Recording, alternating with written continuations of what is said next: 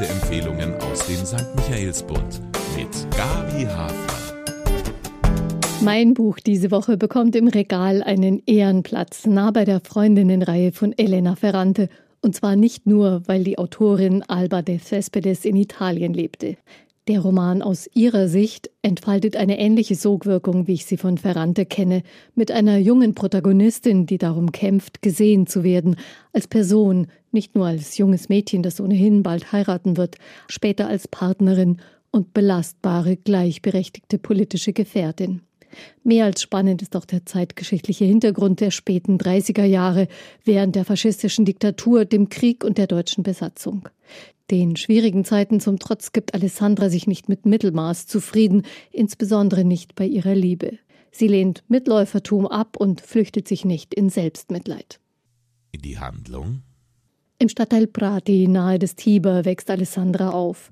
Sie hatte einen jüngeren Bruder, der im Fluss ertrunken ist. Wenn sie als Kind ungestüm ist, kein fügsames kleines Mädchen, denkt sie, der Geist des Bruders in ihr würde das bewirken. Alessandra wird besonders behütet und gefördert von der Mutter, die aus einer Künstlerfamilie stammt und als Klavierlehrerin unterwegs ist. Ergänzt wird die Frauengemeinschaft durch das Dienstmädchen Sista und eine Nachbarin und deren Tochter. Der Roman führt durch die Lebensstationen Alessandras von der Schülerin bis zur Ehefrau im Krieg, deren Mann in den Untergrund gehen muss und daher die gemeinsame Wohnung verlässt. Abrupte Wendungen und sogar Katastrophen markieren oft die Übergänge von einer Lebensphase zur anderen. In jeder dieser Lebensphasen macht Alessandra sich ihre Situation bewusst. Auch wenn sie sich die Umstände nicht aussuchen kann, weiß sie genau, was ihr fehlt, wonach sie sucht, was sie ablehnt. Sie ist eine sensible, eher zurückhaltende Jugendliche, die von ihrer Mutter gelernt hat, Gefühle ernst zu nehmen und Glück als etwas absolut und uneingeschränkt Erstrebenswertes zu sehen. Ein bisschen abgehoben kann man das finden, überspannt, so wie manche Leute über Alessandras Mutter reden. Die Sphäre des Glücks, das sind bezeichnenderweise Schauplätze hoch über der Stadt, eine Villa auf dem Janicolo, wo Alessandras Mutter ihr erstes Konzert geben wird und ihren späteren Geliebten kennenlernt, oder der Spazierweg zum Park der Villa Borghese, wo Alessandra und ihre große Liebe ihre schönste Zeit erleben. Aber beide Frauen sind auch berufstätig und verdienen ihr Geld selbst. Der stärkste Einschnitt ist der Tod der Mutter mit noch nicht einmal 40 Jahren. Der Auslöser dafür ein tragischer Konflikt wie aus einem klassischen Drama. Alessandra, sie ist 17, wird nun in eine völlig andere Welt geschickt und lebt bei der Großmutter und dem Familienclan des Vaters in den Abruzzen. Ein starker Kontrast. Es sind nicht zuletzt die oft abrupten Wechsel zwischen Kontinuität und Veränderung, die den Roman über 600 Seiten hinweg interessant halten. Die nächste Veränderung ist mal eine positive. Zurück in Rom lernt Alessandra inzwischen Studentin einen jungen Professor kennen, Francesco. Die beiden werden ein Paar und heiraten. Doch bald geht die Leichtigkeit des Lebens verloren. Alessandra fühlt sich wie hinter einer Wand. Die Ehe, so wie sie damals gelebt wurde, ist ein Konzept, mit dem sich die junge Frau nicht anfreunden wird. Der Thespedes gießt das meisterhaft in ein Bild. Sie schreibt eben ganz aus ihrer Sicht, der weiblichen. Doch der Alltag wird längst von den äußeren Umständen bestimmt. Da ist diese arrogante Stimme im Radio, die zunächst über Jahre hinweg die Ambitionen der Faschisten verkündet, dann ihre Machtübernahme. Endlich verstummt sie, um sich später, als schon bald deutsche Panzer durch Rom rollen, kurz wieder zu Wort zu melden. Es ist die Stimme Mussolinis. Die Autorin tut ihm nicht den Gefallen, ihm auch nur durch die Nennung des Namens eine Bühne in ihrem Roman zu geben. Auch so kann man politische Haltung ausdrücken.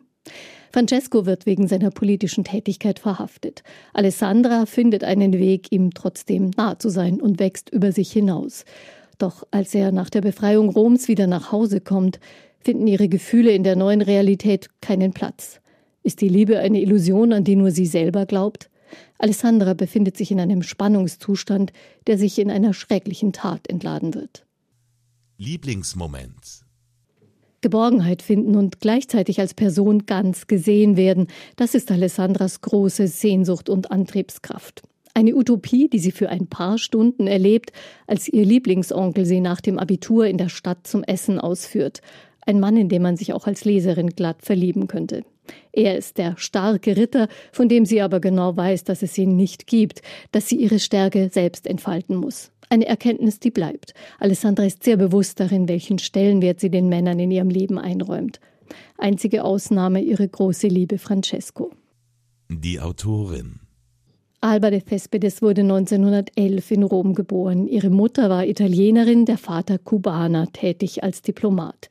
Ihr Großvater war der erste kubanische Präsident. Damit war sie an vielen Orten der Welt zu Hause, sprach mehrere Sprachen und hatte Bezüge zur Welt der Politik. Während des Zweiten Weltkriegs war de Cespedes unter dem Decknamen Clorinda im Widerstand gegen die Faschisten aktiv und wurde zweimal inhaftiert.